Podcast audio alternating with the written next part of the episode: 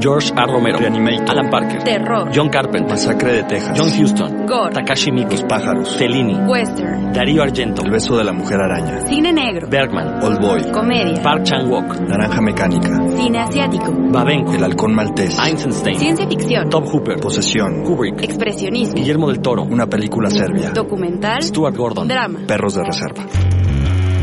No te puedes perder Psicocinema, cine para estómagos curtidos. Los jueves de 8 a 9 de la noche por Circo Volador Radio.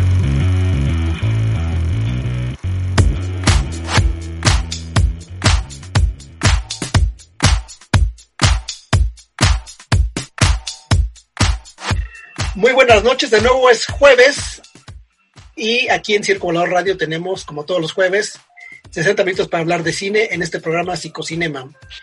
Y gracias a la tecnología, aunque tenemos pandemia, este, podemos hacer este programa a la distancia. Y ya por acá se encuentra conectado el buen Héctor González Jordán. ¿Cómo estás, Héctor? ¿Qué tal, Genaro? Buenas noches. Buenas noches a quienes nos escuchan. Y pues aquí andamos a, con sana distancia, ¿no? Todavía, hasta que el cuerpo aguante. Y ya por acá igual, este, invitazo de lujo, aunque no es invitado desde la casa, el maestro Álvaro Filio. ¿Cómo estás, Álvaro? Bien, bien. Saludos a todos a distancia. Eso chinga. Pues, en este primer bloque, que como ustedes saben, los que escuchan este programa cada semana, pues casi no hablamos de cine, o a veces sí hablamos de cine. Pero, este, eh, pues, ¿qué fue hace un par de días, dos, tres días? Este, tuvimos esta fuerte explosión en el Líbano, ¿no? Que, que lo que sorprende primero es que eh, pues ha quedado registrado en, en muchos celulares y en canales de televisión y en muchos de los que estaban grabando justo en ese momento. Una explosión, pues, este, de menos espeluznante, ¿no, Héctor? Y no, estuvo, ya sabe, impresionante, ¿no? Porque no, qué cosa, ¿no? no da, uno no da crédito a la dimensión de la explotación, porque hay una explosión y luego como que hay una segunda que es todavía una distancia, dicen que más de 10 kilómetros, ¿no? Más o menos. Pues. Sí, más o menos fue el, el rango de, del alcance de, radio, ¿no? de, de, de, la explosión. Y, y aprovechando que, que, ustedes, tanto tú como, como el maestro Álvaro Filio, son científicos, pues estaría bueno que nos dieran una explicación de qué es esto, qué fue lo que explotó, porque porque yo no, con, yo no conocía esa sustancia. A ver. a ver, maestro Filio, por favor, haga los honores. Uno de los eh, componentes que están en esta mezcla explosiva es el, es, eh, el elemento nitrógeno. Eh, aproximadamente el 80% del aire que nos rodea y que respiramos está compuesto de nitrógeno, y el otro 17 o 15% es oxígeno, pero en realidad el aire que está a nuestro alrededor es de nitrógeno. Y en la Ciudad bueno, de México, sí. aparte, son cacas de perro, ¿no? Que andan volando. Cacas de perro. Y, y lo que pasa es que el, el nitrógeno, obviamente, de, es un gas y que por ciertos este, procesos químicos puede convertirse en muchas otras sustancias. Eh, desde aminoácidos, que son los componentes que forman a las proteínas, o en este caso una cosa que se llama nitrato.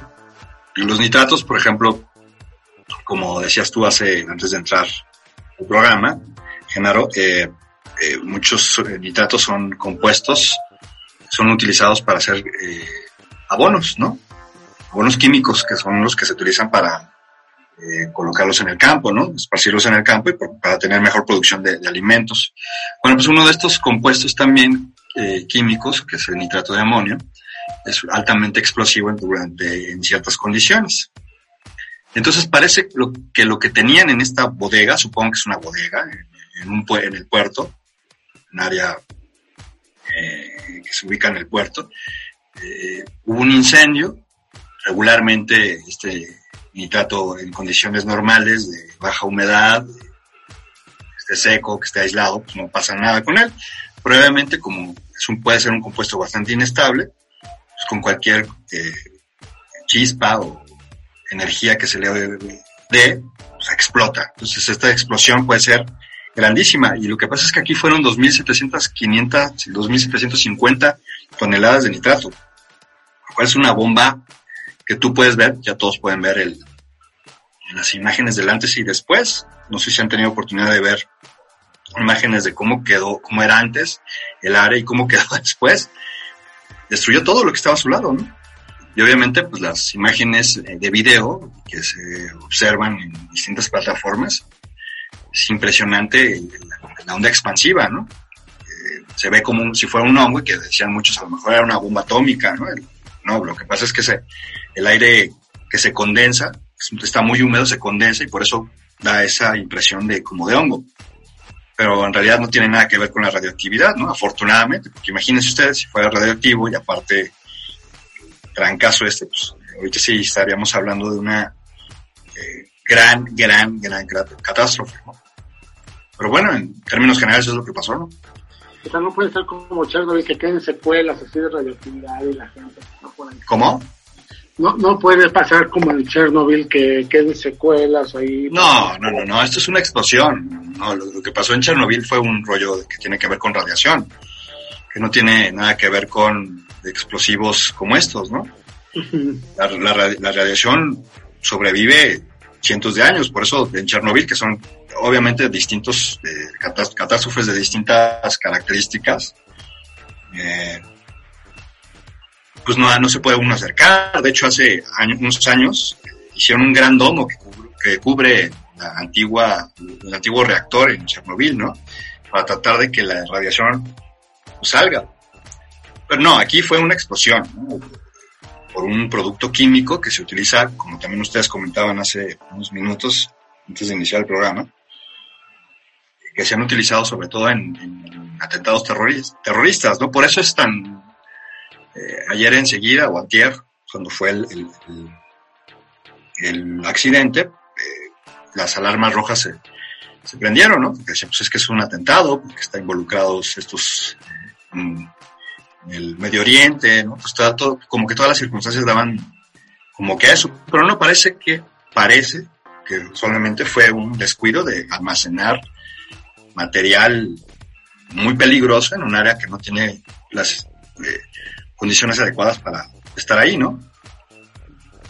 Sí, y, como decías, pues eh, en la historia del terrorismo pues, es de los artículos que más se utilizan para, para este creación de bombas y demás, ¿no? Recuerdo que en el uno de los bombazos que, creo que fue en uno de los edificios del FBI en Estados Unidos, utilizaron una camioneta, este... En Kansas City, ¿no? Creo. Eh, con fertilizante, diésel y, algún detonador, ¿no?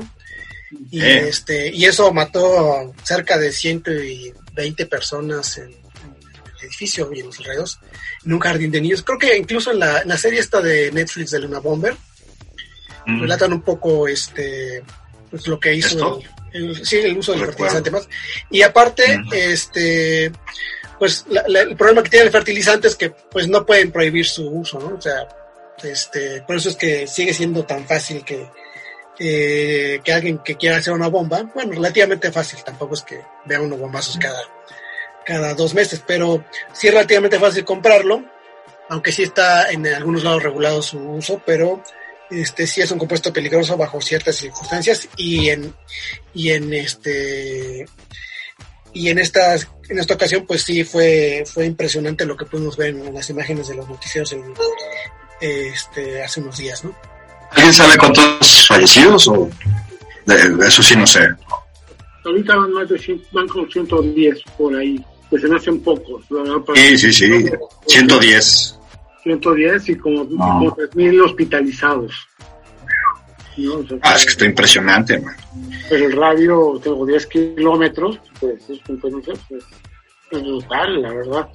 Pero también lo que alimentaba un poco estas teorías que nunca faltan de conspiración es el hecho de que Beirut, bueno, de que Líbano es de los países más más ricos de, de, la región, ¿no? Es una de las potencias económicas de la zona. Son católicos.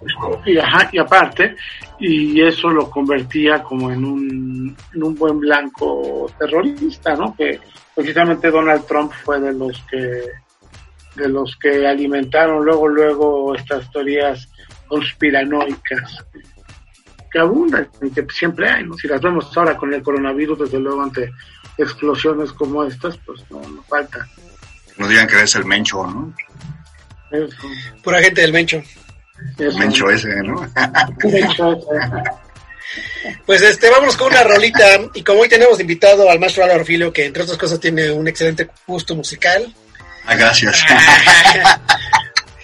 No por nada fue el mismísimo DJ Prozac durante todos los maratones que tuvimos hace algunos años en el, en el, en el ahora cerrado Circo Volador. Este, pues le pedimos que nos mande esta primer rola. que podemos escuchar aquí en las frecuencias de Circo Volador Radio, mi estimado Álvaro Filio? Este, el día de ayer les comentaba que empecé a ver un documental sobre Michael Hutchins. Recomendable, ¿eh? Ahí Netflix, ¿no? Está en Netflix, entonces este, está accesible para todos. Entonces, que nos veamos este, como 80s, 90s y más, les sugiero que lo vean y que escuchen con atención la, la siguiente canción que se llama Mystify, así se llama también el, el documental de Michael Hutchins en Netflix, Bueno, Mystify de In Excess. pues escuchamos esta rolota que acaba de poner aquí el maestro Álvaro Filio y regresamos al psicocinema, cine para estómagos curtidos por Circo Volador Radio. Oh,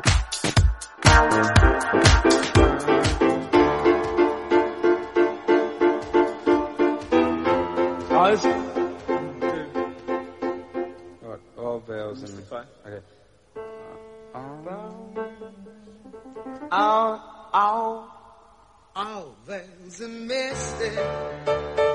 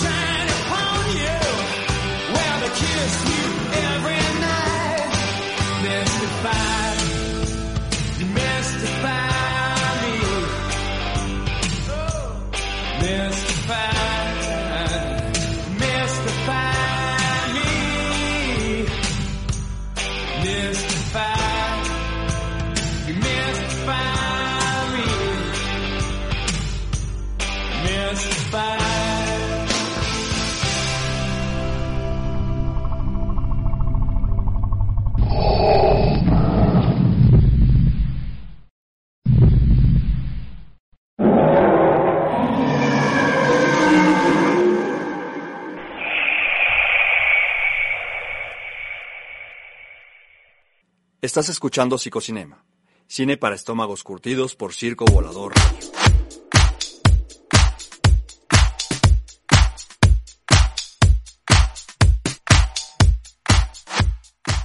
Ah, bueno, pues ya estamos de regreso aquí en Psicocinema por Circo Volador Radio, después de escuchar a, a Inexcess. Y esta canción que venía en el disco Kick, si no me, si no me equivoco, disco por ahí del 87, 88, ¿no? 86, sí, sí, sí. Sí, sí, sí, buen disco. buen- creo que, no sé si fue el mejor, o, si, o no sé si fue el menos peor. No, el, no sé si fue el mejor de, de- porque el swing también era muy bueno, ¿no? El swing estaba muy bueno. Des- Después de, te, te digo que después de haber visto el documental de ayer, este, me eché tres discos de él, los tres primeros de Inexcess. El primero fue en el 80, luego 81, 82 y hasta el 86. Parece que en el 86 es cuando realmente como que despega, ¿no? Sí, sí, sí. Los otros tres o otros dos anteriores este, yo creo que de medianos a malitos, ¿no? Pues Digo yo. Que sí, un grandes éxitos de Inexcess sí aguanta, pero sin ningún problema. Sí, claro. Y fue de las primeras bandas que vinieron cuando hubo este esta nueva oleaje de conciertos de bandas sajonas en México. Vinieron a, tocar el Palacio de los Deportes también en, en su mero momento, cuando sacaron este disco de que traía Suicide Blonde y, y Disappear, todo eso. No, no, no me dejaban entrar, era, Ay, e- era muy chavo. pero, pero, sí me acuerdo, pero sí me acuerdo que lo transmitió WFM. Ah, fíjate. Entonces lo tengo, lo, lo- ahí en mis cassettes. Eh, cassette es un aparato, para- un aparato pequeño donde se grababan canciones y, se solían regalar a las novias cuando estabas muy enamorado. Entonces, bueno, ahí lo grabé y por ahí, ahí lo debo de tener, por ahí está ese concierto que transmitió WFM. Y, y bueno, ya que estamos hablando de 80 y nostalgia, pues, pues la semana pasada se murió un director creo que creo que apenas de que cuando se murió realmente muchos lo valoraron en la dimensión del, del tremendo cineasta que, que fue no el eh, Alan Parker. Alan Parker que falleció el viernes pasado más ni menos hace una semana. Y, y pues sí fue un cineasta tenía rato que no hacía nada la, la vida de David Hale creo que fue lo último que, que hizo pero tiene varios clásicos así indiscutibles, Expreso de Medianoche, eh, The Wall, Birdie, en fin, ¿no? No sé qué ustedes piensen, pero creo que, pero creo que sí fue un cineasta muy, muy consistente, Alan Parker. Sí, digo, es una pena que haya dejado de hacer cosas, porque no estaba tan, tan roco. Pero, pero sí, yo me acuerdo mucho de los ochentas ver Fama y luego después la de Pink Floyd y grandes películas, ¿no? Yo no sé, Álvaro igual es también fan de, de Alan Parker. Me acuerdo que ahora que pasó la, la noticia de la muerte de, de este director, pues él comentaba, ¿no? Que era de los de tus directores favoritos, ¿no, Álvaro? Y bueno, a mí me parece, sobre todo una película que a mí me gusta mucho, que se llama este, The Commitments, ¿no? Eh, es una, para aquellos que no la han visto, es sumamente recomendable. Una banda de, de- de chicos que hacen una banda de soul, ¿no? Estamos hablando que son finales de los ochentas, principios de los noventas. Que yo creo que no es, creo, ¿eh? A lo mejor ustedes tienen otra opinión, pero creo que no es tan conocida esta con, No, en comparación de otras, me refiero, ¿no? no, fue más conocida por la repercusión de la banda, que terminó convirtiéndose en The Course. Ah, fíjate.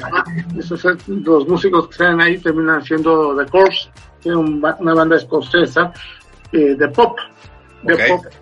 Entonces, eh, que le fue bien, que le fue bien, sobre todo a finales de los 90, principios de los 2000, y ellos terminan siendo los, haciendo los de commitments, y ciertamente no tiene, no, no es muy conocida, y a pesar de que creo que se dejaría ver, yo tiene rato que no la veo, tiene mucho, creo que tiene, pero creo que conservaba o era de las primeras que tiene esta estética así muy indie, que luego se, se volvió sello de la casa de festivales como Sundance, eh, entonces, o de, o de también del tipo de Gus Van Sant y así como una estética muy indie, ¿no? Que tenía de Communion.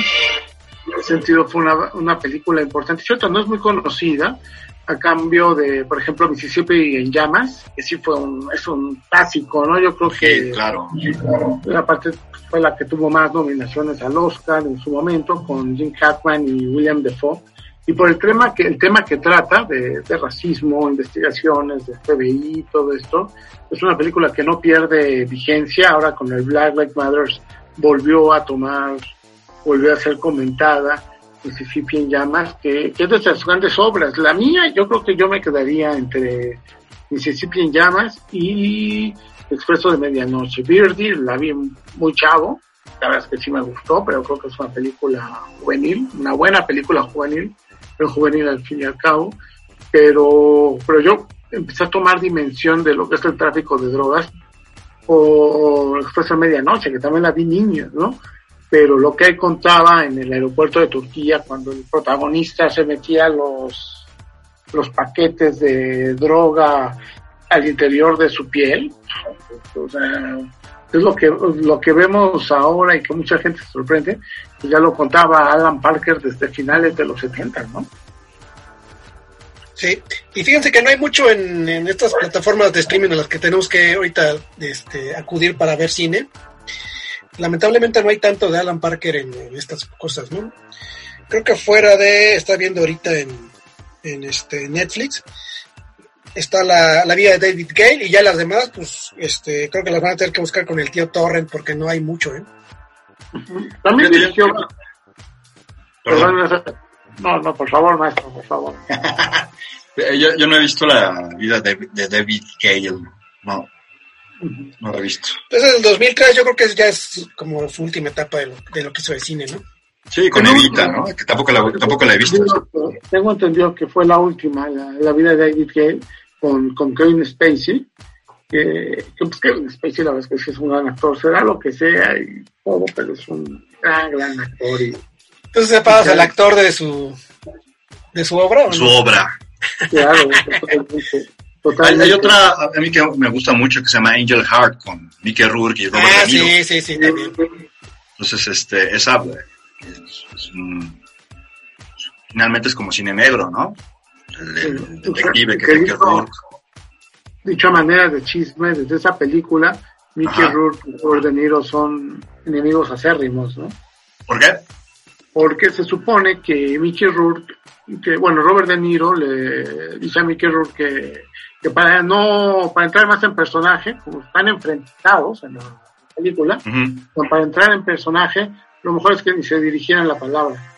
Entonces, entonces no se hablaban, no se hablaban directamente. Y de hecho hace poco Mickey Rourke recordó la anécdota, antes de que se muriera entonces Alan Parker, eh, en una entrevista y Robert De Niro le respondió, le dijo pues, que no, tenía, no se acuerda y le dijo a Mickey Rourke que si se lo veía así tipo Carlos Trejo y Alfredo Adame, así en ese nivel. Sí, pues sí, siempre le ha gustado el, el trancazo, ¿no? El rijoso, el Mickey Rourke. Que es el luchador. Desde Barfly, ¿no? Desde Bien. ¿eh? Sí, sí, sí, sí, sí, sí, sí. Y, y bueno, entonces, sí, tienes razón. Hizo esa, Evita, Evita, eh, bueno, todo el mundo, tú decías en el, en el chat que tenemos ahí de, de fuera del programa que, que de algo tenía que vivir, pues probablemente le hizo por bien. Lo que sí es interesante es que es un tipo muy versátil, la, pues, la misma facilidad con la que te podía hacer Expreso de Medianoche, es una película muy fuerte como Birdie o, o Evita o, o Fama, ¿no? Que Fama es un clásico, es, es, es, es especie de vaselina. Eh, te guste o no, pero aunque yo no soy mucho de musicales, pero pero bueno, pues, ahí está, como, como The Wall. The Wall no es una gran película, la verdad es que no es una gran película, pero lo que, lo que el carácter simbólico que tiene, sí fue bien. Yo no la vi en su momento, pero me tocó verla algunas en la cineteca y la gente cantaba las canciones, era como si estuviera viendo a, Pink Floyd en vivo, están en los finales de los 80, quizá principios de los 90, en algún ciclo ahí que había. Y, y, y tiene un carácter simbólico bien importante. Obviamente a Roger Waters no le gustó, Top Geldof tampoco, a nadie le gustó más que Alan Parker, pero, pero bueno, pues es una película generacional, sin duda. Ok. Pues este, nos vamos a ya con una rola, mi estimado Héctor, que tenemos desde- directo desde tu fonoteca en el sur de la ciudad. que vamos a escuchar a continuación? De todos esos discos que tienes allá atrás, elige Sí, uno. ¿no? güey. Eh, Ya está, ya está como, es que nunca tenemos cámara, pero hoy en este chat, digo, en este programa sí tuvimos cámara. Voy a ganarlo a- así, A ver, a ver, a ver. lo que salga, se van a Lo que salga, ¿eh? Lo que salga, Ah, a ver. tampoco, tampoco, Héctor. Sí, sí, a ver. Pero tiene puro Bruce, esa es trampa, güey. No, no. Cajón de Lo que Bruce. salga, lo que salga, a ver. El cajón de Bruce. Ah, Ahí está, salió Tom Waits. Ok, Y vamos a poner, ah, este disco está bien bueno. Vamos a poner Ice Cream Man de Tom Waits. pues escuchamos esta rola de- del maestro Tom Waits y regresamos aquí al psicocinema. Cine para estómagos curtidos por Circo Volador Radio.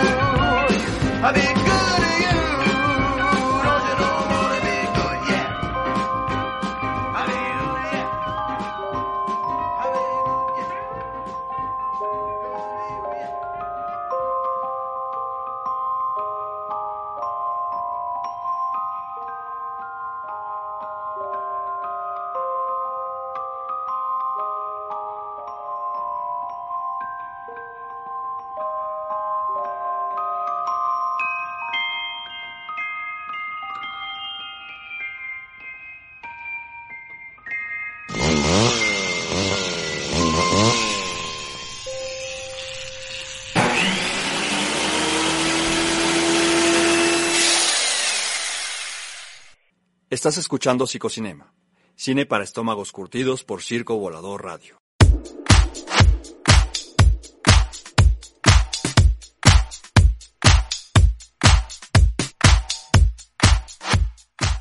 Pues ya estamos de retache aquí en el psicocinema después de escuchar al, Tom Waits. Este, que aparte Tom Waits es eh, actor, no tiene, bueno, aparte de su faceta como músico, que es la más conocida, tiene pues varias participaciones en películas, ¿no? Desde Drácula hasta esta última del Jarmusch, ¿no? Que Sí. no me gustó nada, pero, pero tiene varias, ¿no? Con Jarmusch sí tiene algunas, ¿no? Tiene, tiene varias, la última, no me, no me acuerdo el nombre, la vimos, pero no recuerdo el La nombre. de los zombies, ¿no? Ajá. Que aparte está, no sé si en HBO apenas, apenas la subieron. Me gustó, ¿eh? No, no, está, está mala. Está rara, está rara. Está rara, está rara. Pero Pues, digamos, está rara para no ofender a los fans de, para, para no pelearlo. a los fans de Jarmusch y de Tom Waits. que son los fans de- del indie, también los fans de, de Jarmusch. Pero Jar- Jarmusch tenía cosas. Tú, en Bajo la Ley sale Tom Waits, sale muy Sí. bien. Y en esta también donde sale La del Doctor Parnassus también hace. el Doctor Parnassus, en Drácula, desde luego. eh, Entonces, eh, en fin, es sí, también un, un actor polifacético, ¿no? Polifacético. No es un artista, es un artista, Tom, Tom Waits es un todoterreno y aparte un tipo un tipo muy coherente en su, en su bajo perfil, pese a que podría ser, explotarlo más, es un tipo coherente en, en esta cosa de, de mantenerse al margen de todos los reflectores y no hacer grandes alaridos, ¿no? Más los, más los que da cuando canta, desde luego. claro. Sí, es como este. El Jaime López Gabacho, ¿no? Como dirían alguna vez. Sí, recordarán que no hace mucho que fuimos, bueno, ya hace algunos años fuimos a Jaime López y sí parecía un Tom Waits, pero bastante más madreadón. Está bueno. Pues ahora el, el- el maestro Ophelio nos recordaba que, o no sé si fue Héctor, alguno de los dos me- nos, nos estaba acordando que la explosión de la bomba en Hiroshima y Nagasaki va a cumplir 75 años, ¿no? 35 años, 75 años a las 8 y cuarto de la mañana presente lo tengo yo. Cayó la, cayó la bomba en, en Hiroshima, ¿no? Y que puso, ya lo- al otro día cayó en, en Nagasaki, ¿no? Con uno o dos días de diferencia por ahí. Pero, pero bueno, es una bomba que entre el impacto, entre la explosión y los efectos, 140 mil personas, quiero. Entonces, Y el fin de la guerra, ¿no? Ya después de eso ya los, El plumazo. los, ja- los japoneses ya no tienen de otra para dónde hacerse.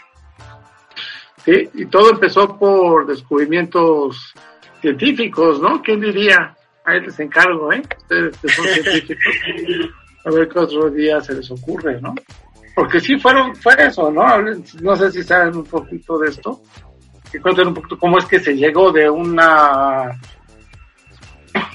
cosa que iba por un lado a la bomba nuclear, a la bomba atómica. Pues yo lo que recuerdo de mis clases de historia es que pues sí había una presión muy fuerte por ya terminar la guerra. Este, aunque hay muchos especialistas que dicen que si no hubiera sido la bomba atómica igual le hubiera acabado poco tiempo, ya los alemanes realmente tenían pocas posibilidades para ganarla. Este, la incursión del día D también fue un golpe fuerte a- al frente alemán que mantenían en, en Francia y demás. Pero pues supongo que todo empezó con, con María Curie, ¿no, mi estimado Álvaro? Y su descubrimiento de la reactividad. de la actividad. Que por cierto, eh, pero, pero iba a ser políticamente incorrecto. correcto, eh, que a ver, dilo, Eh, porque luego... Te tuitean. nadie nos escucha, este Héctor. Es decirlo con toda confianza. Ah, por cierto, Marie Curie fue quizá de las primeras, con- bueno, eh, primeros científicos que obtuvo dos premios Nobel. Uno, uno tiene que ver con el descubrimiento de la radioactividad.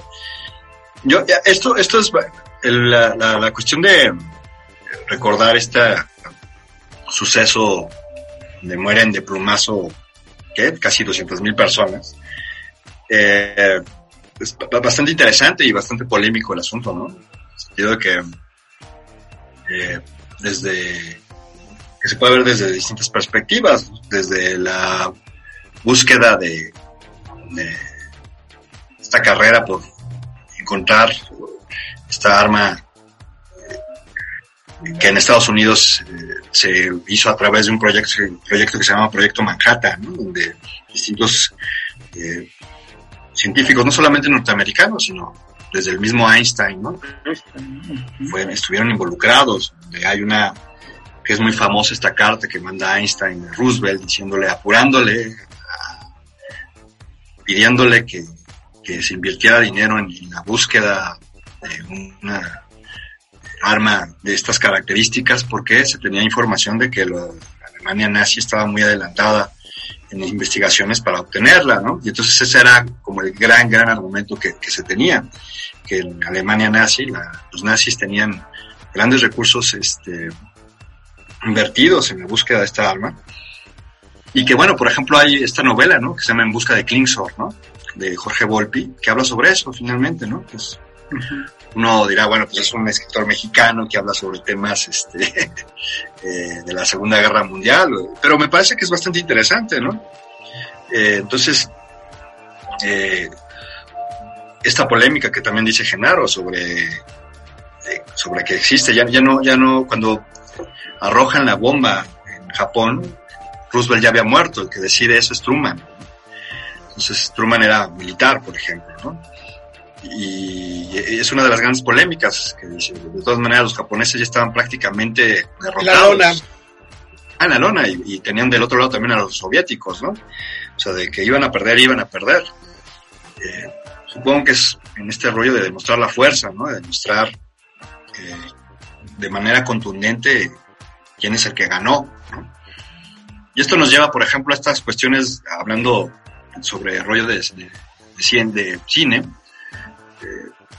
también es algo como interesante de platicar sobre la, la perspectiva que uno tiene como mexicano o que nació de este lado del charco sobre quién ganó la finalmente la Segunda Guerra Mundial, ¿no? Nosotros tenemos finalmente la, la visión de siempre de las películas norteamericanas, ¿no? El día de este, las series que están muy bien hechas además, ¿no? Brand Brothers, ¿no? Que es de hace 10 años, el Pacific, que la acabo de ver, ¿no? Que también todas son de HBO, pero que son unas superproducciones, ¿no? Muy bien hechas, muy bien elaboradas, ¿no? Bélicas, eh, rescatando al, buscando al soldado Ryan, ¿no?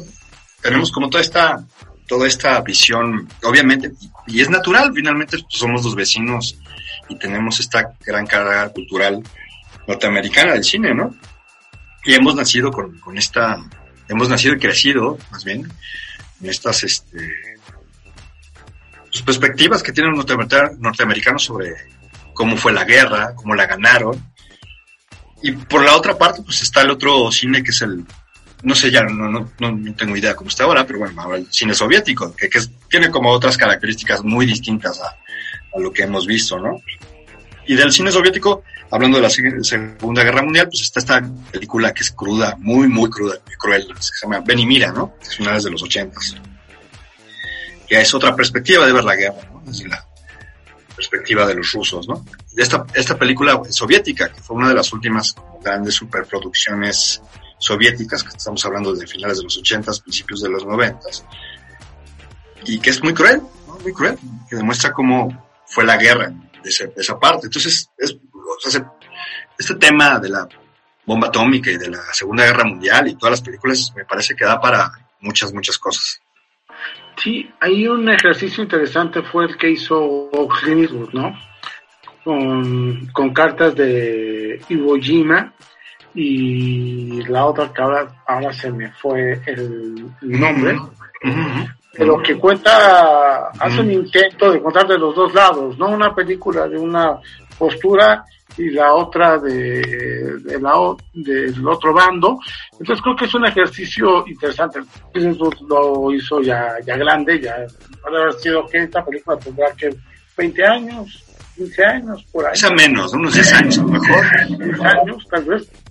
Pero es un ejercicio muy interesante, ¿no? o sea, como un gran, gran esfuerzo por tratar realmente de comprender qué fue lo, lo que pasó, porque Estados Unidos vendió y posicionó muy bien de que él se involucra en la Segunda Guerra Mundial a partir del bombardeo en Pearl Harbor.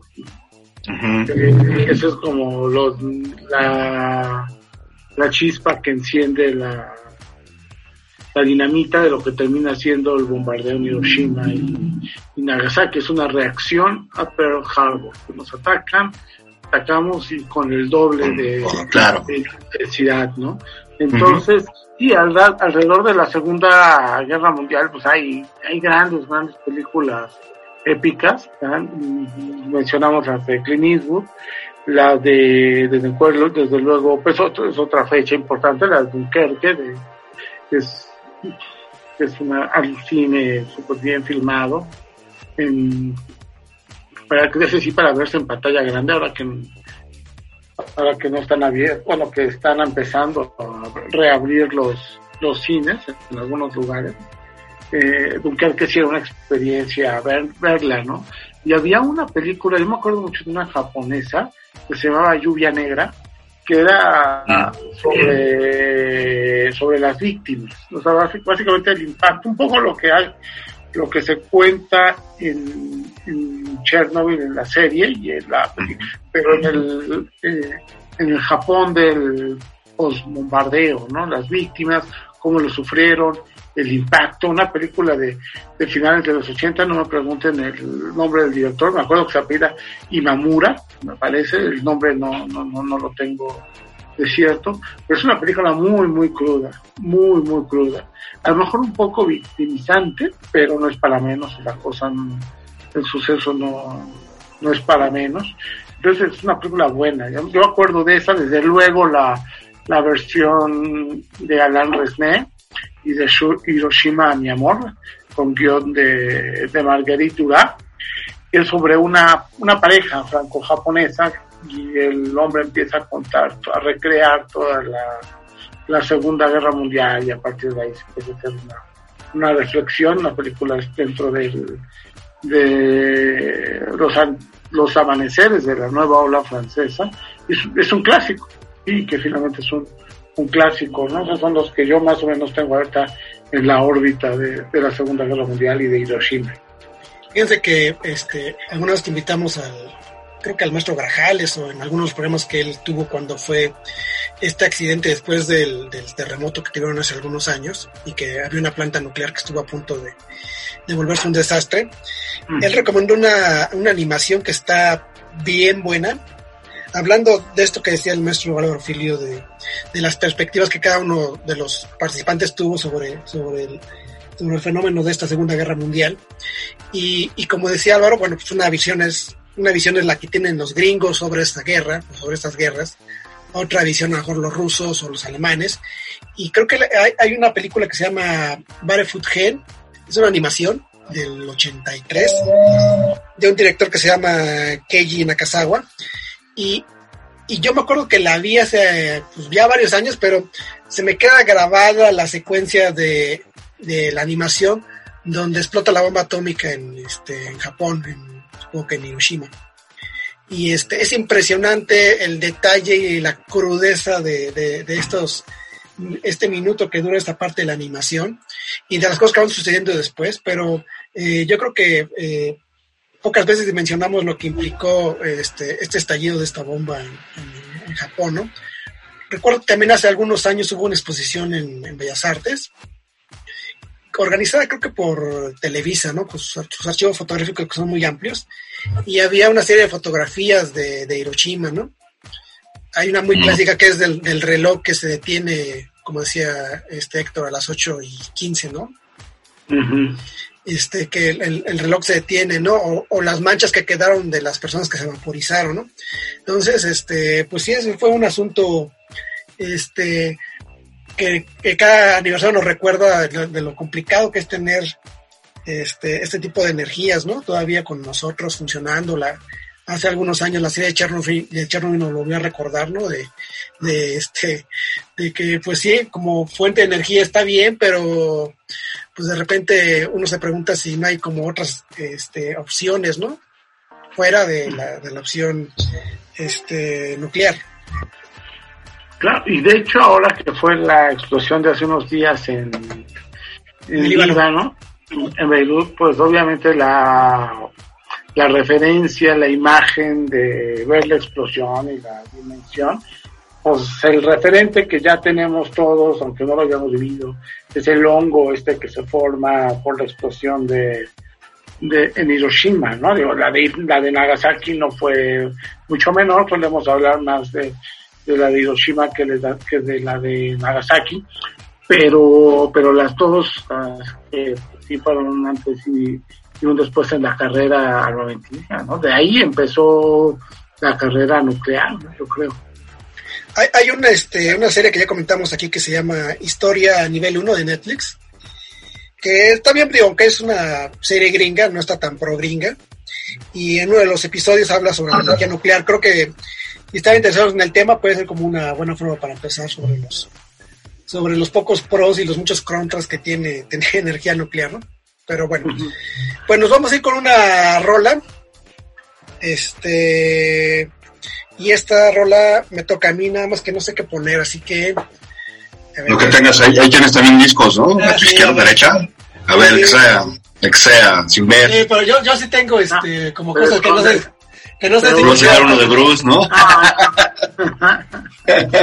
No, mire, A vamos a ver. poner, este es un discote.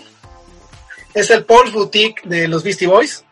Ok. Este, yo no tengo la, la, la este, suscripción con Apple TV, pero dicen que ahí hay un documental que está bien bueno de los Beastie Boys. Dicen que sí, que está muy bueno. Entonces, este, déjenos ver qué rola podemos escuchar aquí. Eh, Ah, pues vamos a escuchar la, la- el track número 13 que se llama Shadra, que igual hablando de animación tiene un video animado bien bonito. Así que eh, escuchemos a los Beastie Boys de este disco que es el Paul's Boutique y regresamos aquí a Psicocinema, cine para estómagos curtidos por Circo Volador Radio.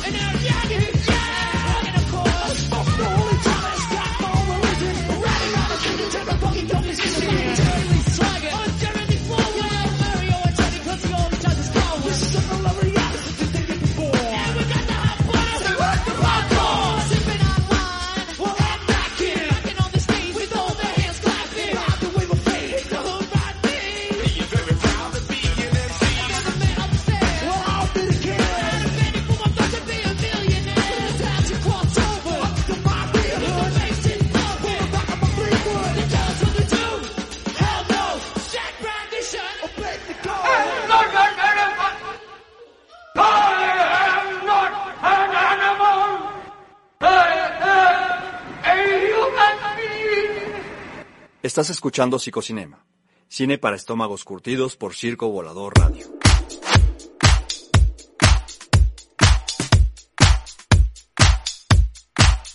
Regresamos eh, después de escuchar a los Beastie Boys, ¿no, Genaro? Sí, yo soy fan, muy fan de ese grupo. Lástima que ya no está, ya no está por acá.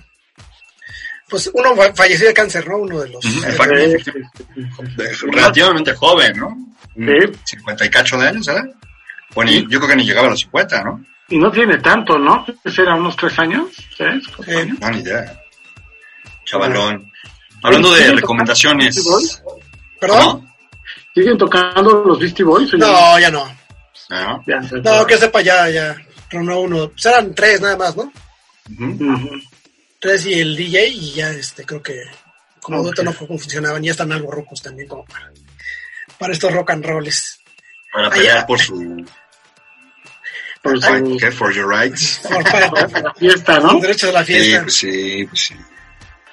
Sí, ayer veía así rápidamente un, un, este, un canal que está sacando el MC Luca, que es este rapero mexicano igual como de los 90. Pero me cae que empecé a verlo, no lo reconocí, está ultra ruco y luego se dejó la barba, la tiene toda canosa y está pelón. Bueno, siempre ha estado pelón, pero no, ya. Ya mejor que se dediquen a hacer otra cosa. Sí. Pero bueno, ahora sí,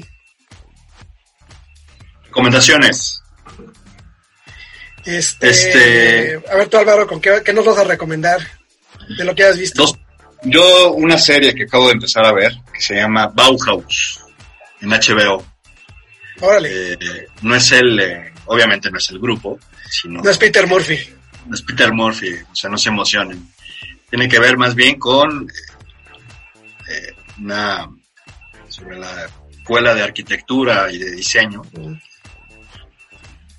finales de los 1910, principios de los 1920, cómo era el ambiente de la Alemania de la posguerra, de la primera, primera guerra mundial, y se centra sobre todo en la relación entre una alumna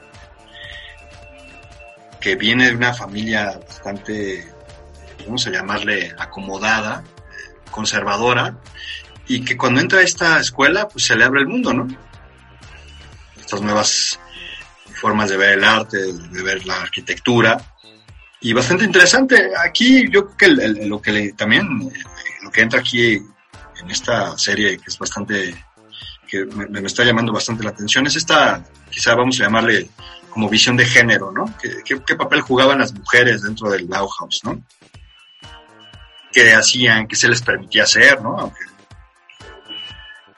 no lo creamos, ¿no? ¿Qué tipo de clases podían tomar? ¿Qué, tipo de clases no podían tomar? Entonces, me, me parece que es una serie bastante, bastante completa, ¿no? Con personajes bastante interesantes. Y esa la pueden encontrar en HBO, se llama así Bauhaus. Búsquenla, está, es una serie alemana, obviamente. Y el, uno de los, eh, el, director de la escuela de Bauhaus, el, ahora no recuerdo el nombre del, del actor, pero el actor es uno de estos tantos alemanes que ha utilizado Quentin Tarantino por en Estado sin Gloria, estos generales, eh, hay una escena donde se encuentran en, en, un bar, no sé si ustedes se recuer- recuerdan esa escena, eh, hay uno de ellos, pues bueno, el, director de la escuela aparece en esta película.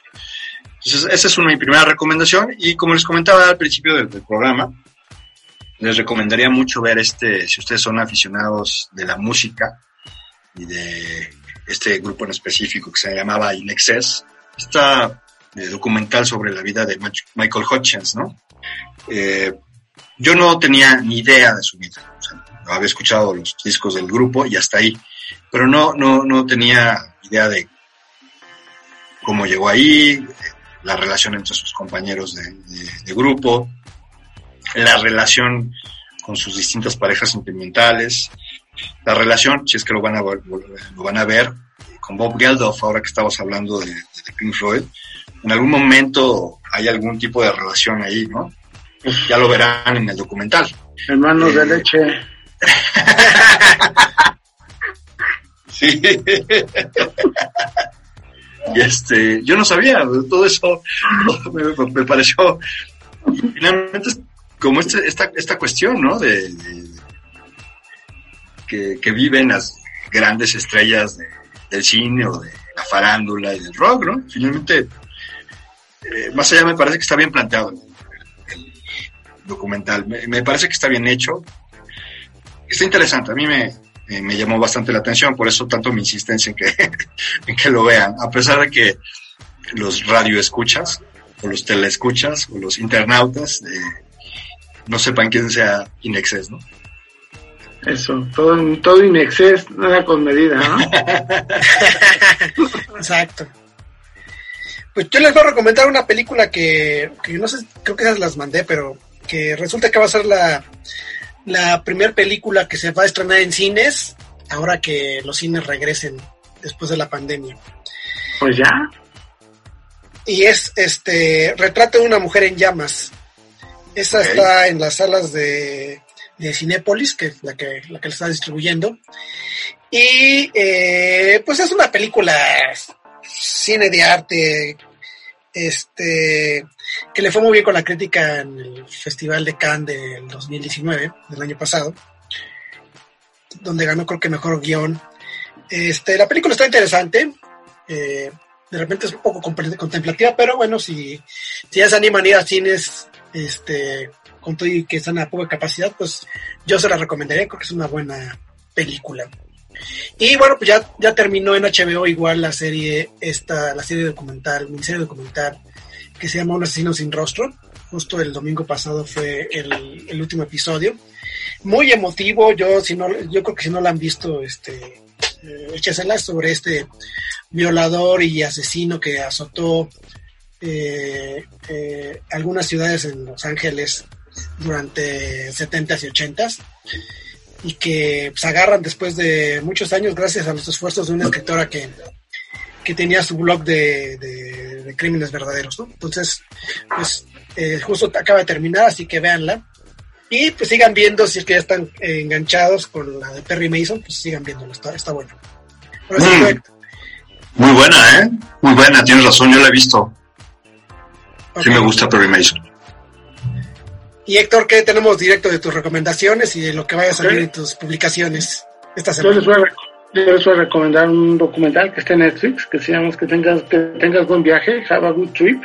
Es un documental donde diversas personalidades de distintas áreas, Ben Stiller, Carrie Fisher, Sting, en fin, hablan Donovan, el músico de los 60, este, rockero, eh, hablan de sus experiencias psicodélicas con las drogas psicodélicas.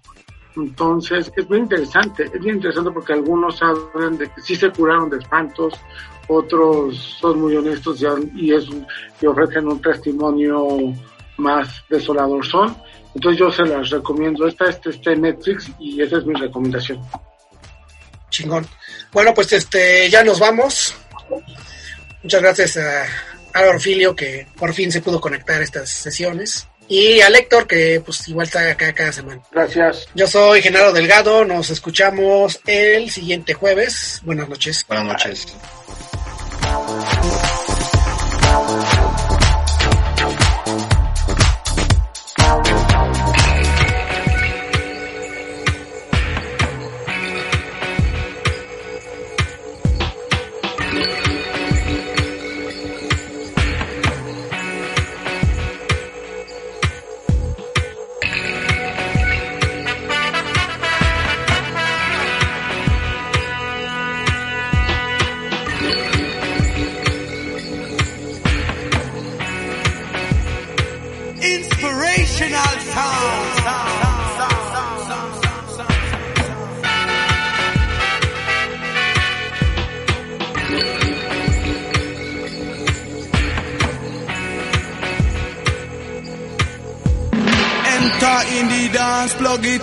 We begin. Crowd up in the center, they watch for the rhythm. Watch the way we drop it in a mix time. It rise and amplifying when we come in with the swing. Just following the pattern naturally.